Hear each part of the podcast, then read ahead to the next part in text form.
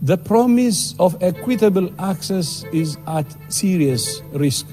These actions will only prolong the pandemic, prolong our pain. Viva! Está com o Expresso da Manhã. Eu sou o Paulo Baldaia. Menos de 1% da população mundial foi vacinada e o grosso da coluna concentra-se nos países ricos. De todas as dotes que estão disponíveis, não disponíveis para entrega, mas dentro da capacidade de produção existente, dois terços estão contratadas por esses mesmos países ricos que representam apenas 15% da população mundial. Sobra um imenso planeta, onde três dos BRICS, Rússia, China e Índia, aparecem como salvadores, ou melhor, como fornecedores das vacinas que o Ocidente não assambarcou. A União Europeia, onde as opiniões públicas pressionam por mais vacinas, já tem contratadas doses que dão para duas vezes e meia a população dos 27. O Canadá encomendou cinco vezes mais vacinas que a população que tem. Estados Unidos e Reino Unido vão adiantados na vacinação e também jogaram pelo seguro, comprando mais que as necessidades. O Japão, que completa o grupo dos sete mais industrializados, é o que está mais atrasado. Hoje a reunião do G7, atualmente presidido pelo Reino Unido, e Boris Johnson pôs o tema na agenda. Raquel Vaz Pinto, doutorada em Ciência Política, investigadora do IPRI, professora na Universidade Nova de Lisboa, é convidada do Expresso da Manhã. Obrigado pela sua disponibilidade, Raquel. Olhando para eh, a Cimeira do G7 desta sexta-feira, com a agenda sobre combate global à pandemia e distribuição mais justa das vacinas, mas olhando igualmente para o papel que procuram desempenhar eh, três dos BRICS, a China, a Rússia e a Índia, no fornecimento de vacinas aos países emergentes e aos mais pobres, em África, América Latina e numa boa parte da Ásia, eh, podemos dizer que há uma geopolítica das vacinas?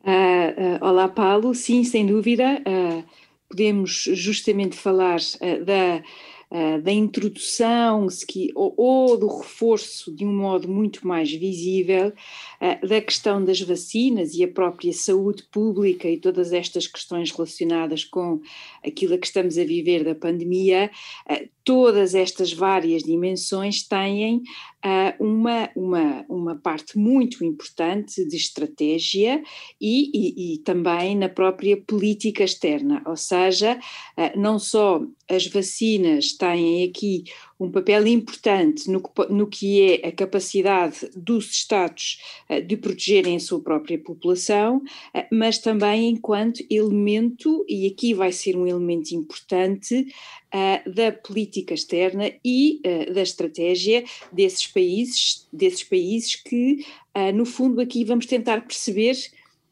na relação destes países com o resto do mundo, qual vai ser aqui de facto o elemento não só da solidariedade, que é, que é por demais, é, é talvez o primeiro ponto que salta à vista, mas também a própria noção clara do que é influência, ou seja, estas vacinas, porque estamos a falar de uma pandemia, elas próprias passam a ser parte do jogo estratégico entre as grandes potências.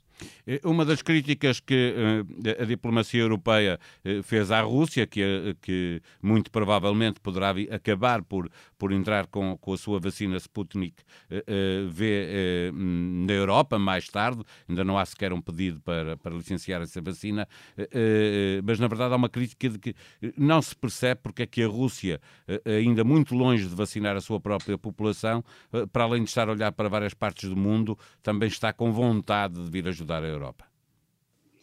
Ah, eu acho que não, não, não podias ter escolhido um melhor exemplo para demonstrar justamente este lado uh, da, da estratégia, este lado da visibilidade para fora. Ou seja, a Rússia, e, e temos que ter em conta que nas últimas semanas a relação entre a Europa e a Rússia uh, já conheceu muito melhores dias. Acho que todos nós registamos com, com tristeza e com, em alguns momentos, exasperação aquela visita de Josep Borrell uh, à Rússia e, portanto, aquilo que se tem seguido. a questão da, da vacina, e a China também tem feito isso de forma clara, é sem dúvida aqui uma parte daquilo que a Rússia pode querer oferecer, pode querer dar ao mundo, ah, mas sobretudo àqueles países, aos, aos, aos seus destinatários, uh, para também mostrar que a própria Rússia tem uh, um papel regional, se quiseres. A China tem aqui um alcance muito maior, um, que tem justamente essa possibilidade. No fundo, é uh, naquilo que geralmente tem sido uma corrida científica, tecnológica, em que nós temos as sociedades, a, a sociedade norte-americana e a sociedade europeia, a japonesa, portanto, no fundo, aqueles países mais desenvolvidos na linha da frente. A China tem tido um papel muito importante na inteligência artificial e outras áreas nas quais apostou de forma clara. A Rússia eh, é sempre aqui uma espécie de a carta fora do baralho. E, portanto, aqui nós temos de facto um elemento interessante, eh, mas que me parece, muito honestamente, mais propaganda ou uh, uma, uma demonstração, enfim, pouco, pouco forte no sentido de pouco sólida, eu acho que é essa a palavra, pouco sólida uh, uh, naquilo que geralmente se chama a diplomacia científica. Aqui não me parece que uh, possamos incluir, até porque a União Europeia, e muitas vezes encontramos algumas queixas nessa matéria, tem um processo muito criterioso de licenciamento, do controle da qualidade, porque evidentemente tem, num primeiro, em primeiro plano, as vidas dos seus próprios cidadãos. E, portanto, esse também é aqui um ponto relevante. Raquel estava a falar há pouco da China, dizer que aqui no caso da Rússia já há alguma informação que permite hoje olhar para, para esta vacina com mais confiança do que havia no início, em que havia pura propaganda e poucos testes, mas olhando para, para, para a China e para o exemplo, para os mais pobres dos pobres, o continente africano, aqui a China claramente a, a dominar por completo a influência que vai crescendo na, nesta zona do mundo e em que a China aproveita a vacina para, para estar onde ninguém quer estar nesta, nesta altura. Até porque a China aí aproveita uh, uma, uma estrutura que ela própria já foi construindo. Hoje em dia, uh, o, em termos de influência, se eu tivesse que escolher um continente ou uma região no mundo uh, onde eu pudesse dizer que a China é de facto o país determinante, eu escolheria o continente africano. Uh, nós temos aqui anos e anos de grande investimento, de fortalecimento dessa relação Uh, e também porque uh, eu, uh, quando no início da pandemia, eu recordo-me daqueles incidentes de racismo e incidentes em que alguns imigrantes africanos foram justamente acusados de serem os portadores do vírus, enfim, todo um, um estereótipo que encontramos, e, essa, esses momentos, que foram momentos muito fortes, levaram alguns países africanos a manifestar-se de forma pública contra aquilo a que estavam a assistir ou que tinham assistido. Uh, e, portanto, se quiseres, até para ajudar a fortalecer e a reparar algum do impacto que teve um, essa, essas imagens e esses acontecimentos, foram muito graves, no fundo, a China também está aqui a tentar fazer a ponte uh, para um continente que já vai conhecendo melhor uh, e em relação ao qual tem de facto uma relação privilegiada com a maior parte das suas elites. Finalmente, Raquel Vaz Pinto, esta cimeira virtual do G7 é a primeira participação num evento internacional de Joe Biden. A gestão global deste dossiê das vacinas pode ser uma marca forte do regresso dos Estados Unidos ao multilateralismo. Os defensores desta forma de ver o mundo, estes membros do G7 tinham perdido força no passado mais recente.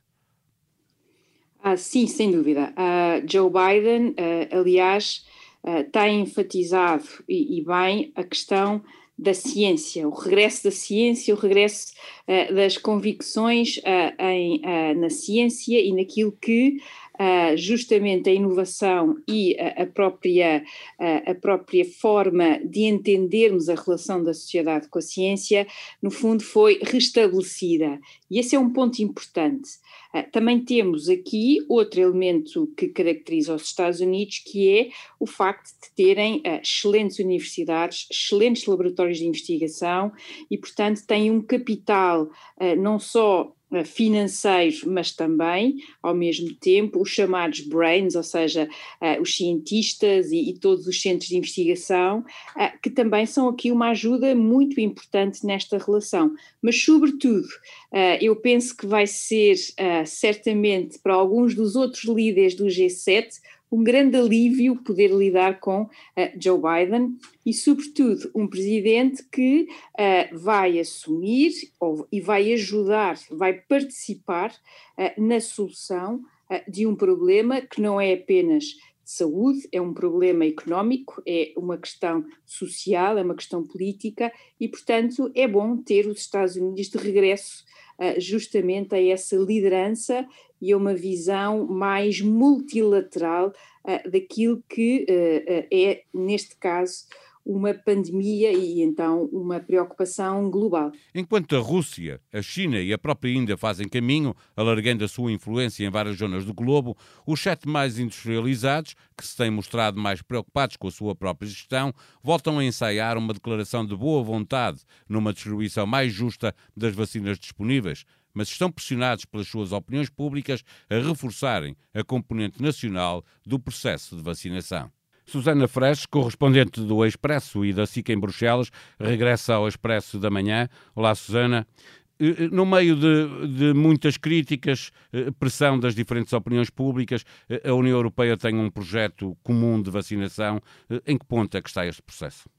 Portanto, nesta altura, uh, o, que, o, que, a Comissão Europeia continua a insistir é na, em acelerar-se os, os, os, programas e os planos de, de, vacinação. Sabemos que, obviamente, não existem vacinas ainda suficientes para que este ritmo uh, seja o ideal, que não é, uh, mas mantém-se aquele objetivo de chegar ao final do verão com 70% da população adulta vacinada. Um, e, para já, o que a Comissão mantém é que isso ainda é possível.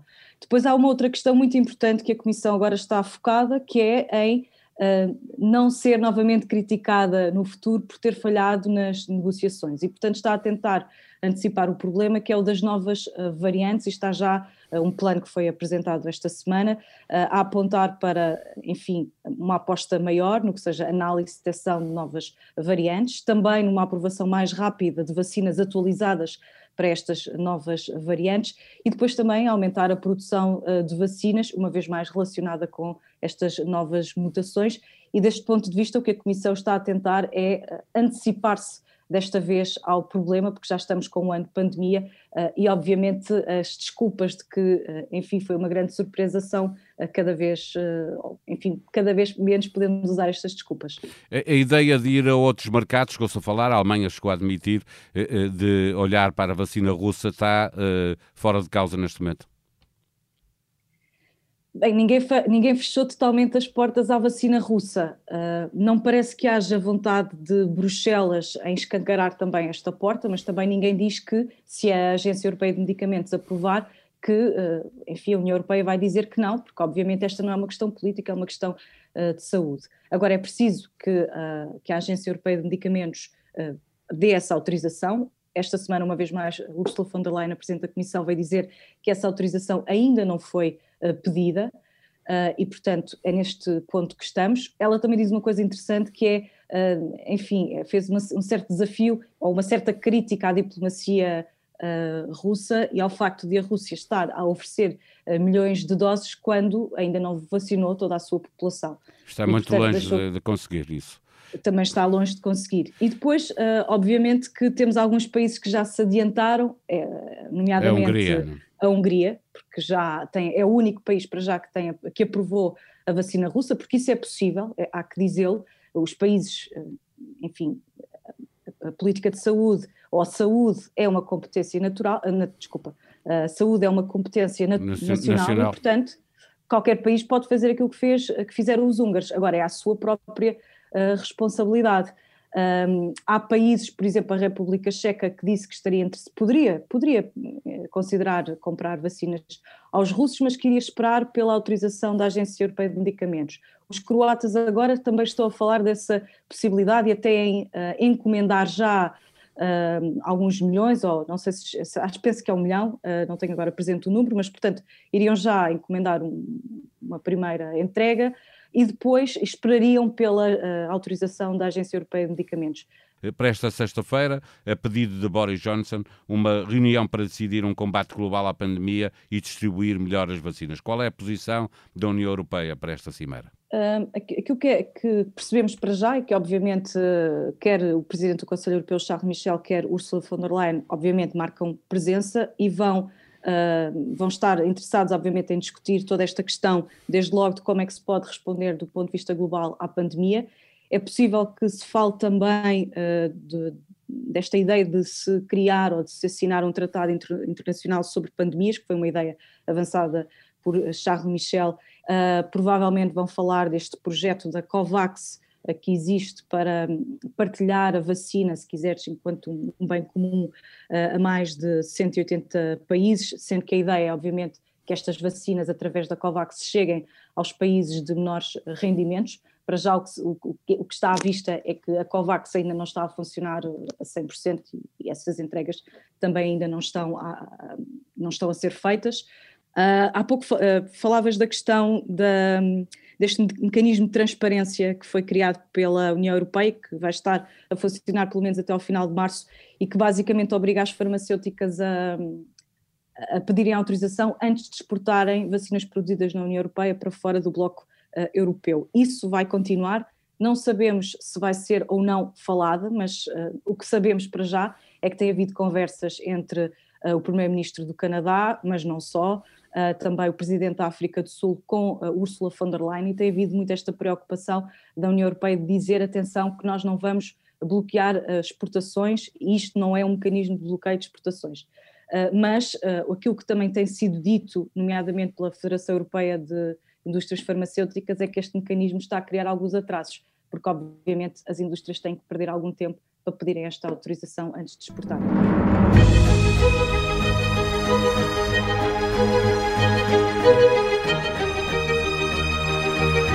Porque estamos confinados e proibidos de circular entre conselhos no final de semana, o Expresso volta a estar mais cedo nas bancas, desta vez com uma manchete a marcar a atualidade.